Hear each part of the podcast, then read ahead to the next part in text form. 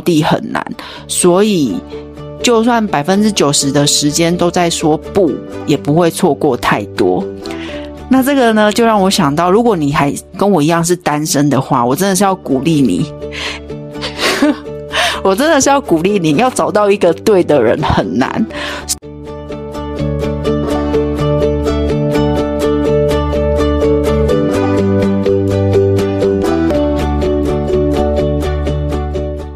嗨，你今天好吗？我是 Jada，我是嘉乐。我们相信，不管在任何时间、任何地点，或者你在做任何一件事情，只要有你的同在、你的参与，都是绝佳时光。我们要透过分享生活的看见以及感受，邀请你一起听下去，也祝福你今天又是美好的一天。耶！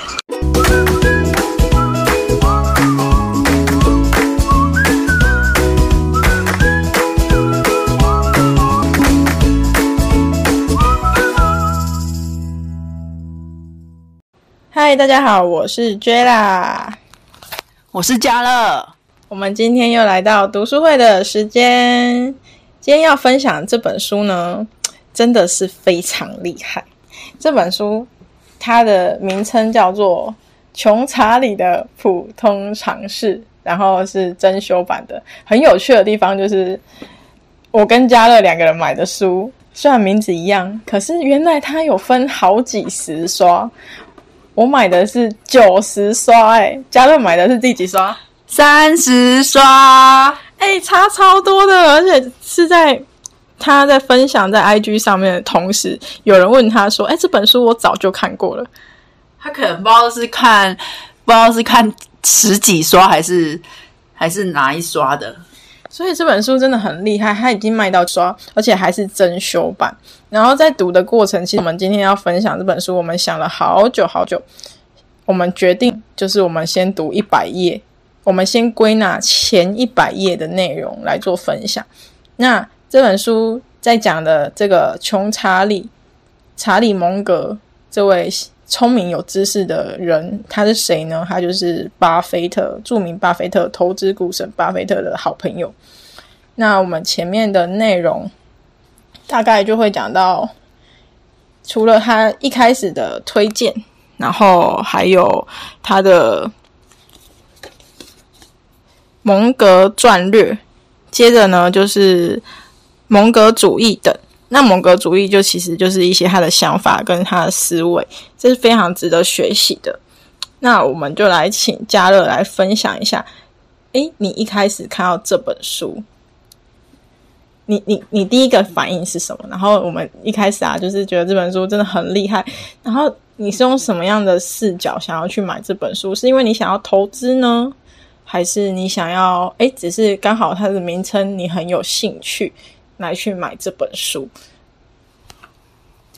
一开始知道这本书啊，它是在我们的那个公司，它是有举办一个，诶诶，那个叫什么？就是哦，读书心得的比赛，然后还有列几个书目，然后这本书是它列的书目有很多的类型，那这本书它是投资理财类的，所以我想说，我看了这本书，搞不好我可以变得比较知道怎么样投资理财，所以我就选了这本书，然后。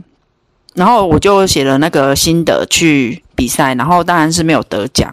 那可是我看第一章，他是在介绍他的呃战略，然后呃他这么成功，他从他的战略里面可以看到他的那个身家是一个非常良好的，他他是在一个非常棒的环境下长大的，所以理所当然，我就会觉得。就是因为这样，我才不知道说要怎么样去，好像他的好都太理所当然了。可是我们一般，我啦，我我算是一般人，平民平民市市井小民。我发现到，我昨天在看他的那个附录的时候啊，他的附录非常精彩。他有一个附录是在讲他投资的大事记的哦。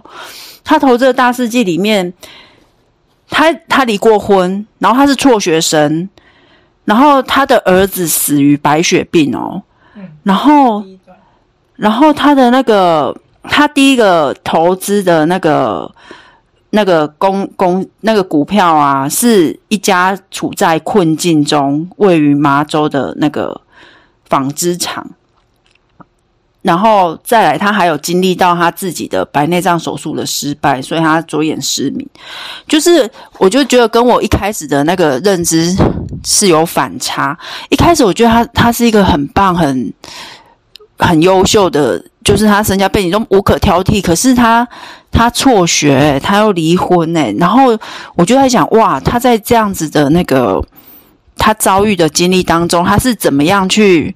可以让自己在维持那样的水平，我觉得啊，他的那个朋友，他知他认识的朋友，跟他所在的环境很重要。然后我就想到，嗯，我我把我自己放在一个什么样的环境，就是我自己是可以去选择的。然后就是我很分，我很想分享这一点。然后再来啊，我觉得从他一开，就是我。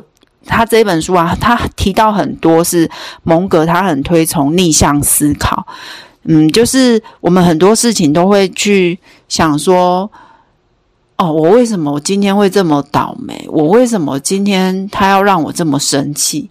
可是如果是逆向思考的话，就会去想说，呃，我要怎样才不会这么倒霉？我要怎样才不会让？让人家来，就是我我我要怎样，我才不会情绪这么容易的受到波动。然后这是呃，我觉得这是这也是蛮提醒我在生活当中可以去做思考的一个一个典范。那我先分享到这里。嗯，谢谢嘉乐。我觉得嘉乐讲的很棒，就是他看见这本书的。蒙格这个人，他的一些生平事迹，然后以及他为什么会成功，他不是偶然的。我觉得在很多人的环境里面，就是常常我们会很容易不小心去抱怨，可能会觉得那些成功的人，就是因为他拥有什么样的一个含着金汤匙出生也好，可能他一个好的环境，或者是他一个他有一个好的爸爸去支持他。那刚才有提到，就是诶。蒙格他的原生家庭是什么？他原生家庭真的非常的优秀。比如说，对蒙格来说，他有一个很好的爸爸。那他的爸爸是做律师，那他爸爸是继承了爷爷，爷爷爷是在联邦的联邦政府的一个做法官的一个职位。接着呢，因为爸爸这样子，所以他们从小很有趣的是。蒙格的爸爸妈妈每当圣诞节在他小时候的时候，都是送书本给他们。那这些小孩子也非常非常热爱读书。他里面写的，他是用争先恐后，就是狼吞虎咽的把书给吞完。我觉得是非常的有趣。在我看到这一个章节的时候，然后接着呢，他们的邻居是一个叫做戴维斯的家族，然后这个家族他们都是。一个医生背景，所以蒙哥小时候都常常去他们家看一些医生背景的，就是一些书籍呀。他也为的，因为去看了一些实验的数据，在他们家地下室养了很多老鼠，然后被妈妈养太多，然后被妈妈就是吓一跳，然后最后就是这件事情就没有。可是可以从这个过程去看见蒙哥他从小的特质，他是一个很主动，他很主动去执行他所看见的每一件事情，他有一个。热衷于生活的态度，这会让我联想到，就是刚才嘉乐分享的，即便他今天有离过婚的经验，即便他今天他的孩子遇到一个重大的手一个状况，然后离世，这样子也不会去让蒙格在他的生活里面停下来。我觉得停下来是在我们人生里面常常会有的事情。那他怎么去把他这些发生的一些突发状况？又怎么让他将这些事情又持续的前进？他其实有说过，他是一个有时间就会读书的人。他透过读书，他无时无刻都放一本书在身上。他会将闲暇的时间拿来读书，因为他觉得这样子就是没有在浪费任何时间。其实这样反过来，你会觉得他是一个好像很积极又很害怕失去的人，其实又没有。书籍有讲到，他又是一个不会不会很。很急的去做行动的人，那在他的里面，他也曾经分享过，他曾经在一个地方打工，在他小时候，在巴菲特的祖父，就是爷爷的一个杂货店。然后这个人的影响就是，他是一个非常严苛的老板，所以在他的生命里面，这个严苛的老板就让他发现说，哦，原来有一些资金的成本控管的重要性，小气并没有错。就是从各个领域里面去可以去发现说，他的人格特质跟他的环境，其实他有一部分是靠着他自己很努力去。认真正视他生活的每一个面相而得到的，而不是用投机的方式。其实我本来是一个很不喜欢股票的人，对，所以那时候当嘉乐跟我分享这本书是一个诶股神巴菲特的好朋友穷查理，我就觉得诶可是我又没有在玩股票，我也不懂股票，那我还要看吗？可是你看这本书的时候，他并不会教你要买哪一档股票，而是。告诉你说有一些心理状态跟因素，让你去引导说你怎么看待这件事情。这这件事情这些话就吸引了我，想要继续看这本书。我就觉得，诶，好啊，不然我来了解看看。我也不是说真的要买的人，所以我反而会很好奇。对啊，那这些。在股市很成功的人，他们到底头脑在想什么？真的是跟我想的一样吗？是很投机取巧的吗？是永远都以小博大的吗？可是，在这个过程里面，刚才讲了，不管是蒙格他的生平，或者是他遇到事情的态度，我都觉得非常的钦佩。那我还想要再问问嘉乐，如果说我觉得他有提到一件事情，就是蒙格他有一个很喜欢的人。叫做他每天都在学习他的那个人叫做富兰克林。那你自己有什么样的人或者是什么样的事情事件发生，有让你觉得说，哎，这个人真的很棒，这件事很值得学习的吗？你有没有什么样的心犯，或者是什么样的人曾经跟你讲过一个什么样的一件一个人，未必是你自己觉得，可是你觉得很棒的一个对象？最近不是刚过父亲节嘛，所以呃。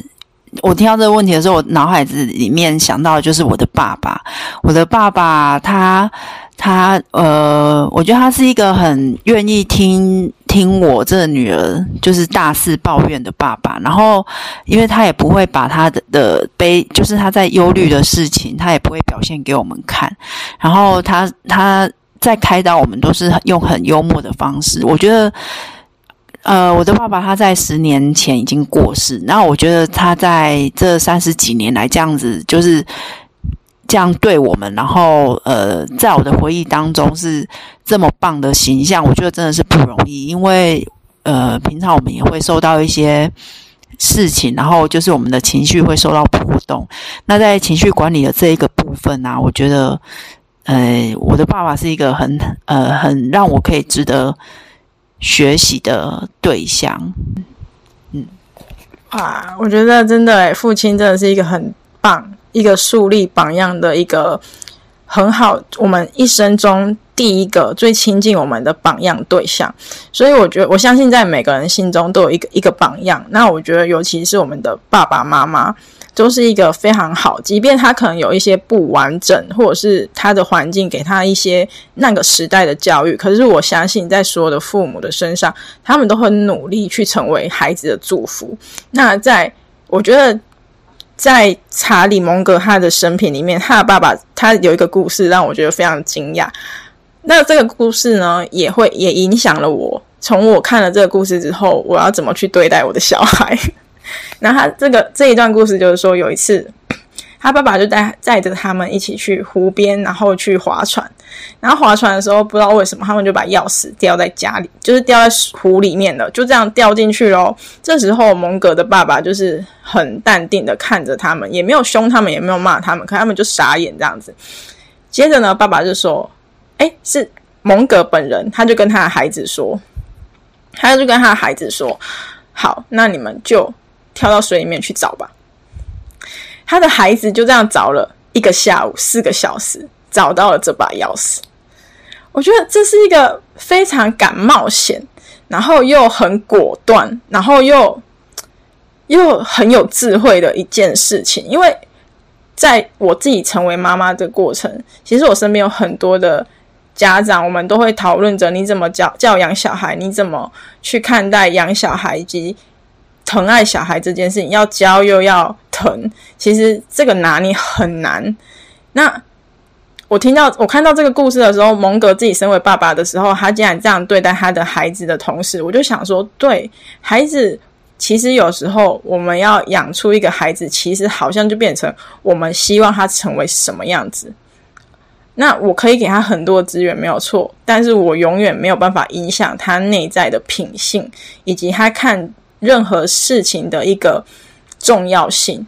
我觉得这是一个需要父母有作为，有一些作为，那孩子才能真正的去。体会到，那蒙格刚才有讲到，他是一个非常喜欢反向思考的人，所以我相信这个反向思考的一个看我的看见是，就是对自己的行为负责，然后就是去承担所有你能承担的责任，以及去面对你现在所面对的问题。所以我觉得很有趣，这本书不只讲了一些教育小孩的事情。包括他讲的，一开始我们讲的投资理财，你可以从这样的一个观点一个观点去看到。所以这本书真的，我们在分享之前很不知道怎么去整理出他到底要从哪个头绪去分享，因为真的是太丰富、太经典了。接着呢，我想要讲的是，那他针对友情的这件事情，我看见的是他跟巴菲特两个人。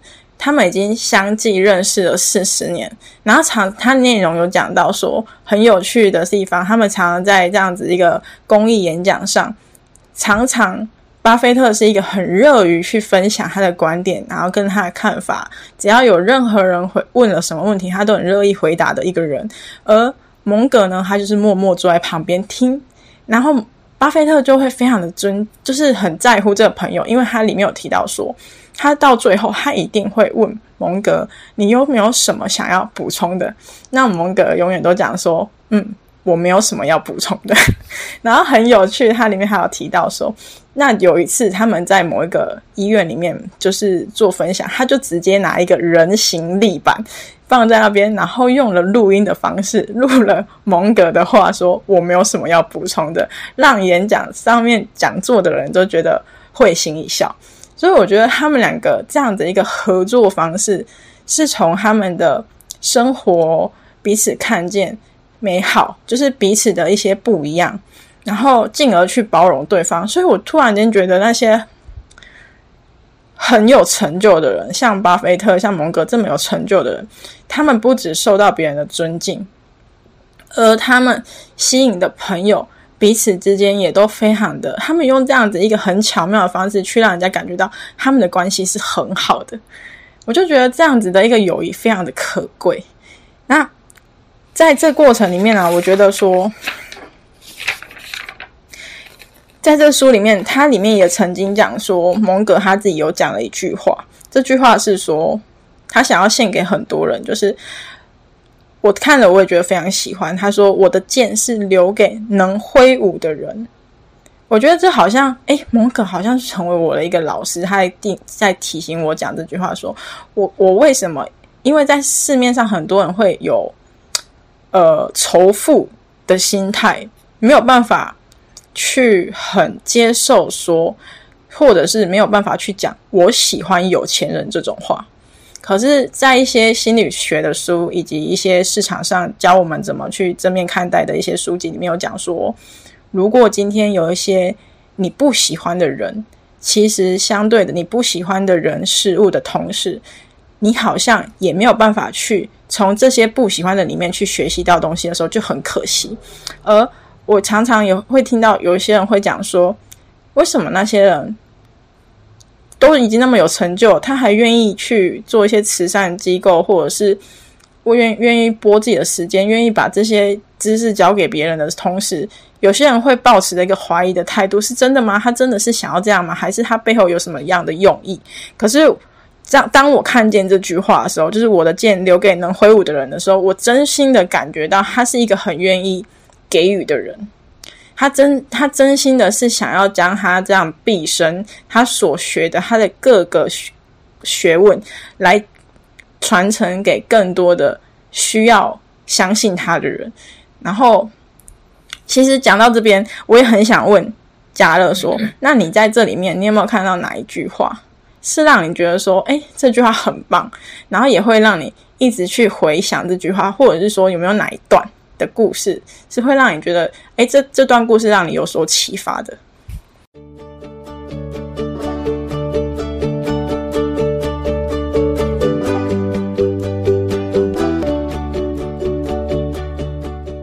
这本书我大概是两三年前读过第一次，那呃，我们现在再来看这个第二次的时候，我其实我在回想这一本书的时候，有一个大方向是，我会觉得它很棒，我很想要介绍给 j a 对 j a 他刚刚已经说过了，就是我们可以透过他是怎么样思考的，然后来作为我们生活的一个参照之外呢，呃，我发现呢，他蒙格啊，他在。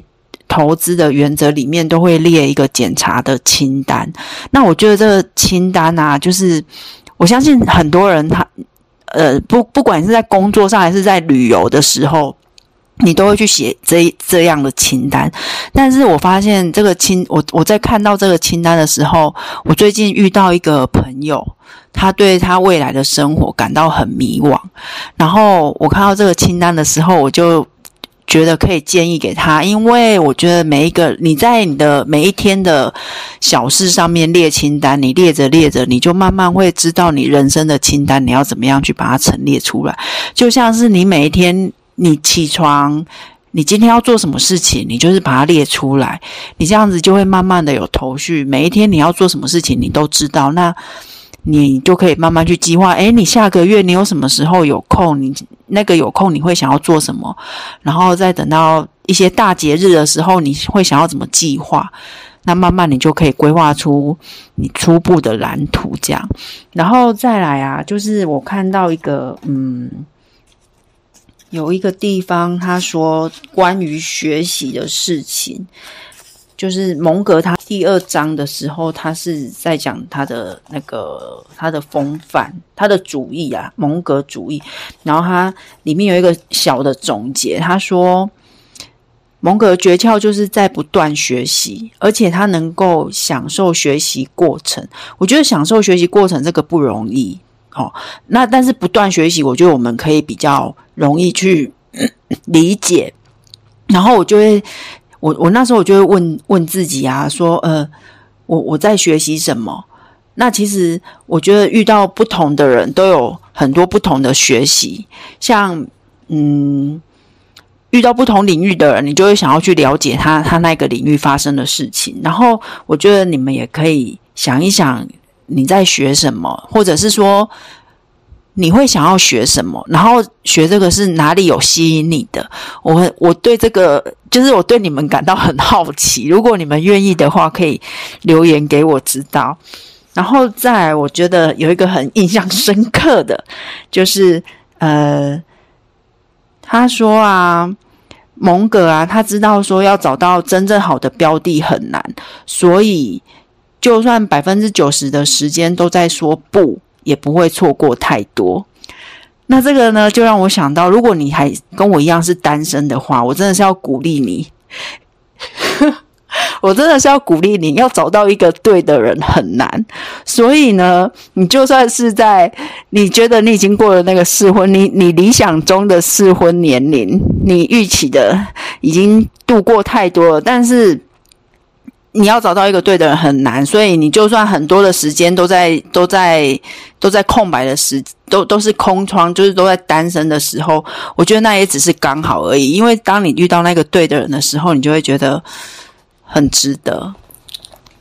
很棒的分享诶，其实刚才嘉乐在讲的内容啊，就是我们要提的蒙格主义这一篇章，它里面有四个架构，我大概说一下。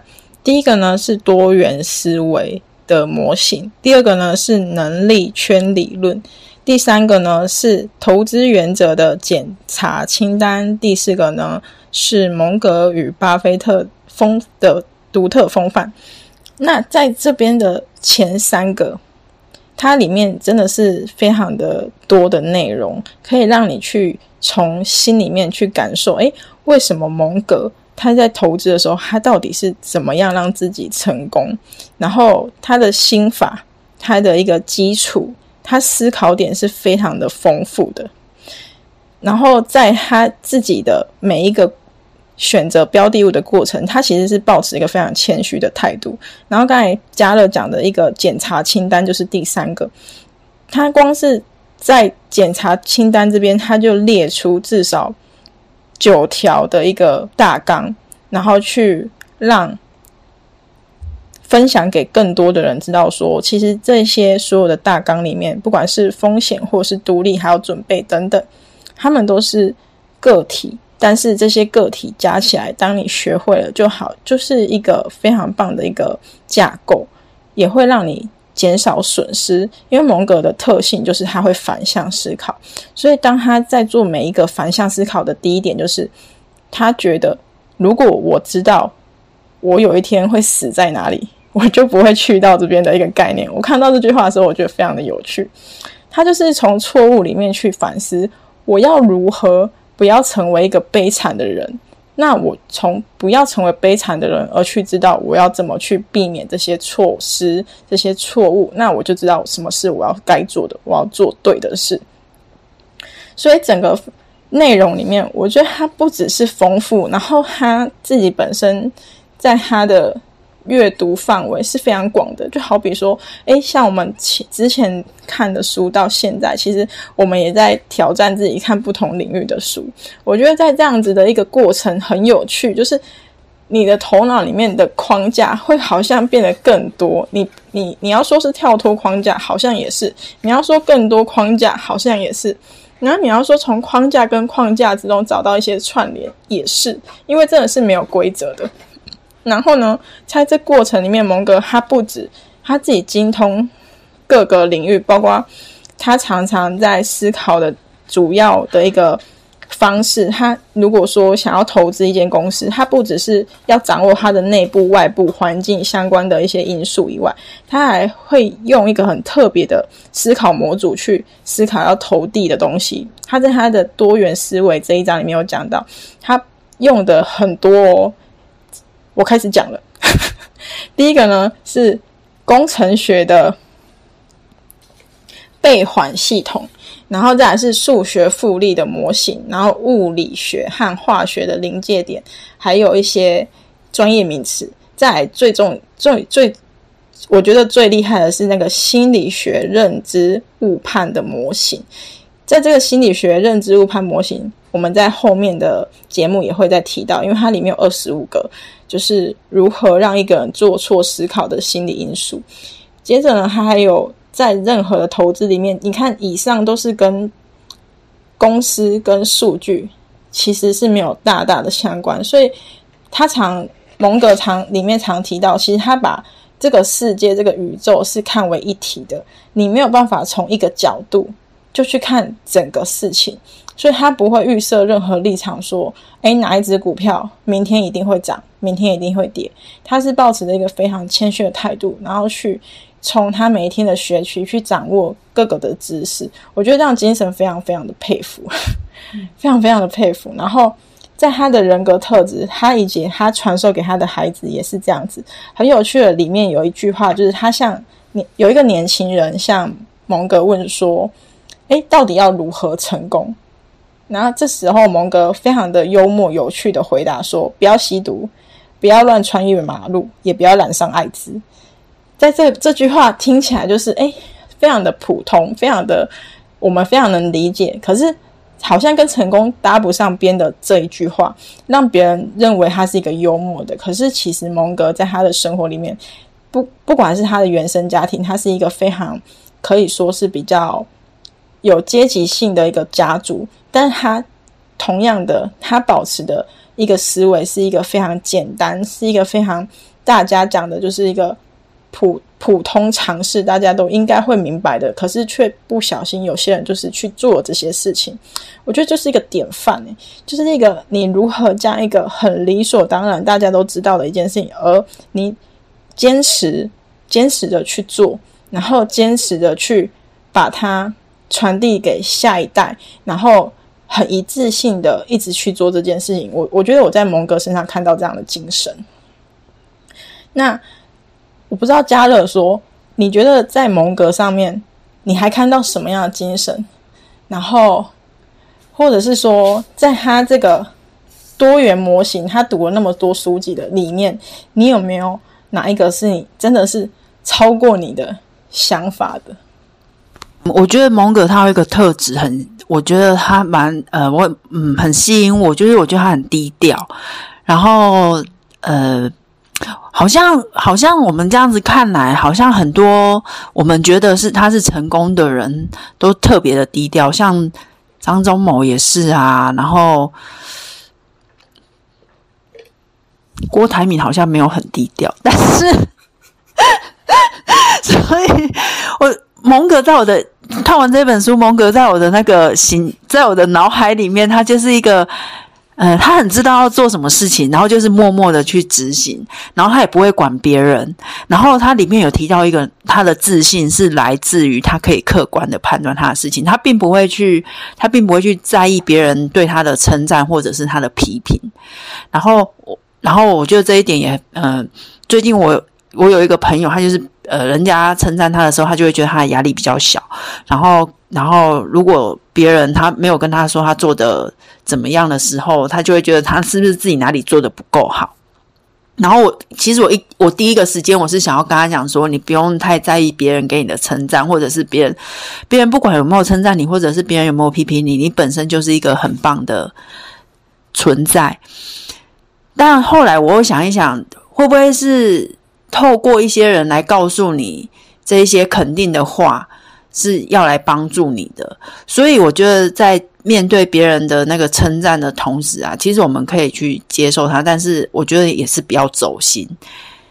然后，嗯，唯一的重点就是你的自信啊，就是是来自于你自己，不用去让别人左右。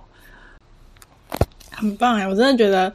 我常常觉得我跟嘉乐的头脑构造不一样，对，我们看到为什么都不一样？就如同蒙格跟里面巴菲特，他们两个也是完全不一样的人。我觉得互补是一个很有趣的一件事情，所以我觉得在这样子的一个阅读过程，不管是书籍里面的人物也好，或者是翻译也好，你可以从文字里面去看见，其实人真的很多元。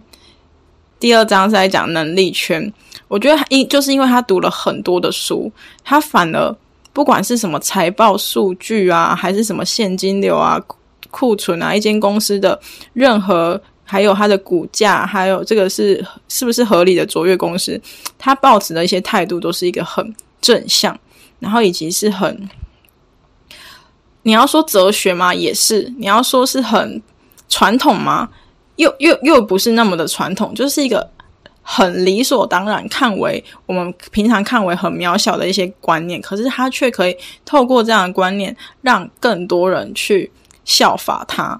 我觉得就很像在近期，因为在大环境里面，资讯都非常的蓬勃，然后就有一些人开始有说，其实在这个年代，你要怎么去知道你得到的一些讯息是真讯息？还是假讯息，还有一些你是不是该效法的对象以及人，我们要怎么去判别这个认知？我觉得我在蒙格身上可以很清楚的看见这件事情，他就是做自己，但是这些都是做对的事情，而不是我因为大环境怎么样，我就随波逐流；我因为现在流行什么，我就去。选择别人要的，它里面有提到一个，如果你随波逐流，那你的获利就只会是被平分掉的那个平均值。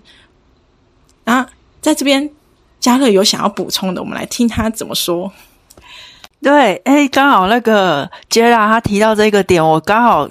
有想到，就是我我发现蒙格他做任何的那个判断，他其实都他他他都有学科的根据，他读了很多不同领域的什么心理学啊，然后数学啊，叭叭叭很多，然后他也有，你如果去读这本书的时候，你就知道他有非常非常多的那个，就刚接下来我说他他阅读，他他他儿子都都说他很像两。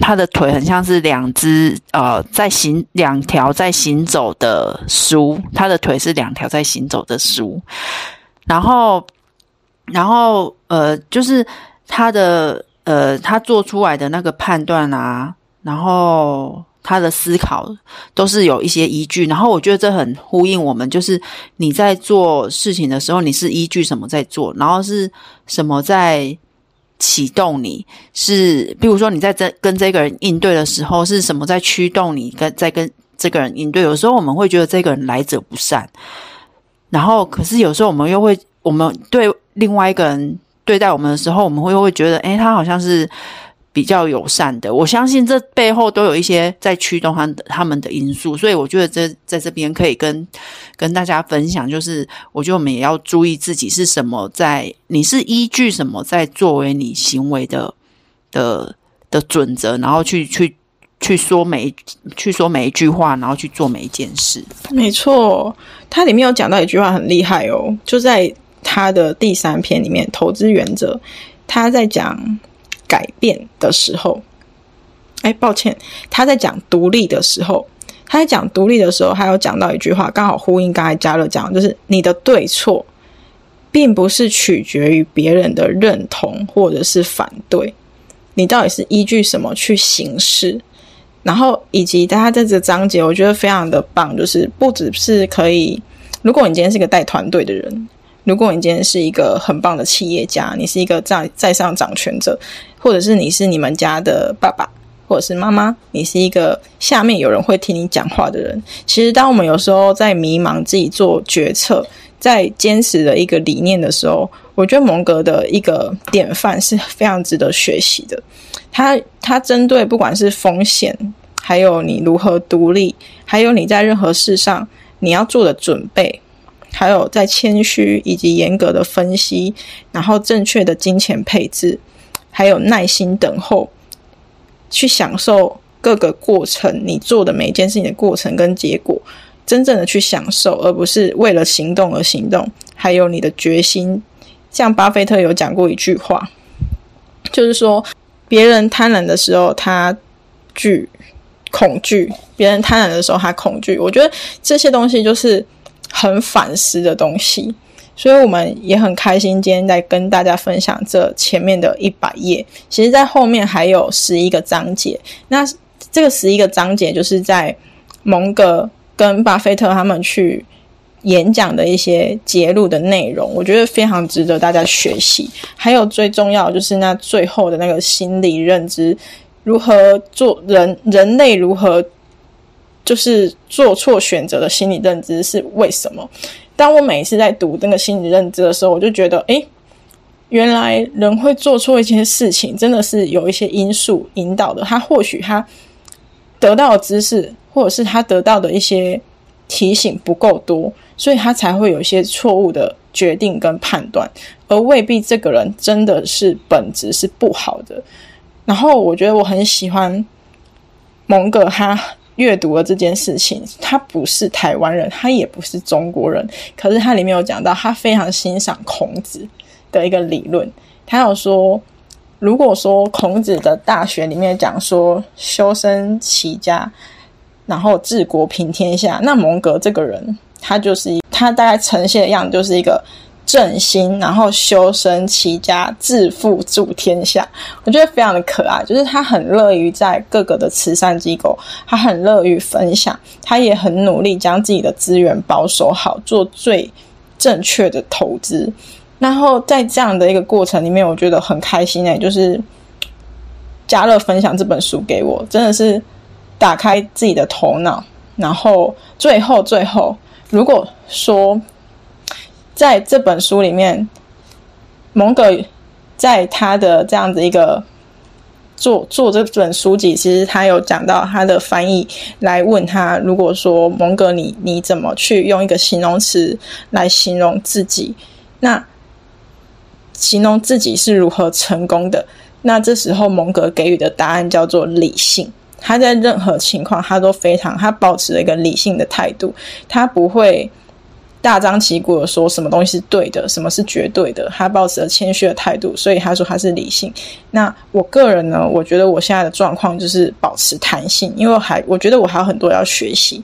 那我的人生方向，我也不确定五年、十年过后我会不会在现在的职场上，或者是我现在想要做的事，我会不会五年、十年之后我会改变？我觉得就是一个弹性，就是在这样子一个年纪三十。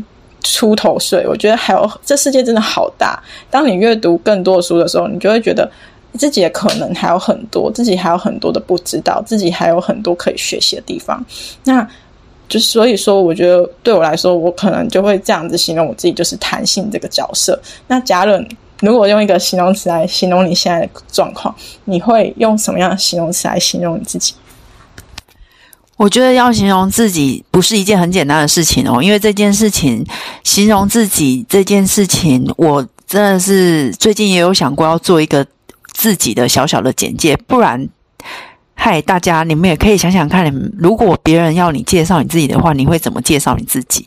那我现在想到的是，我觉得我是一个嗯蛮乐观，然后很愿意去付出的一个女生。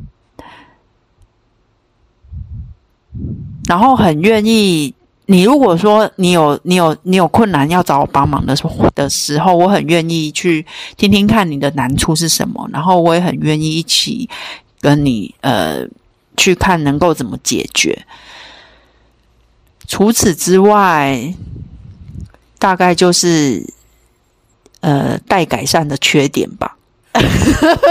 我觉得今天很开心诶，其实我们今天就是录录的时间是比较不好抓的，因为这本书真的太经典了。那这个过程其实我还有一个最后总结，就是因为蒙格是一个非常学很多的人。那其实我们在我们这个年纪，我相信大家都想要做的事情很多。那想要做做的事情很多，那那就不会局限说一定要做什么样的一件事情。在最近，我有发现，有些人会说，你要怎么成为一个人？你要你要成为什么样的人？可以去思考这个问题。你要成为什么样的人？可是我慢慢发现，哎，原来成为什么样的人不是一个绝对的一个方向。有时候是你要过什么样的生活，这样的一个想法的时候。我接收到这个资讯的时候，这样的一句话的时候，我觉得，哎，对，这样好像是一个比较核心的一个问题。你想要过什么样的生活？当你知道你想要过什么样的生活，你好像就知道你要成为一个什么样的人。那你要怎么去形容自己？这个过程也是一个很有趣、自我探索，然后跟认识这世界的一个态度跟方式。很开心，我们今天跟嘉乐一起就是看这本书，然后。也祝福大家喜，就是在自己的不管是投资理财也好，或者是自己的现在手边的工作方向、人生，还有看待任何一件事情，都可以保持更多的学习。当你用学习的角度去看很多事情的时候，你就会发现，哎，一切都还有机会，一切都还有路可以走。这是我很想要送给大家一句话。然后，呃，嘉乐，你有什么想要跟大家最后说的吗？最后跟大家说的是，希望你们可以喜欢我们的节目。然后，如果呃喜欢的话，或者是有想要留言给我们，都很欢迎在下面就是写一些你们的想法给我们知道。然后也记得要去 Apple Podcast 帮我们按五星评价哦，然后让更多的人可以跟你一样认识到我们。谢谢各位那我们下次见喽拜拜。耶。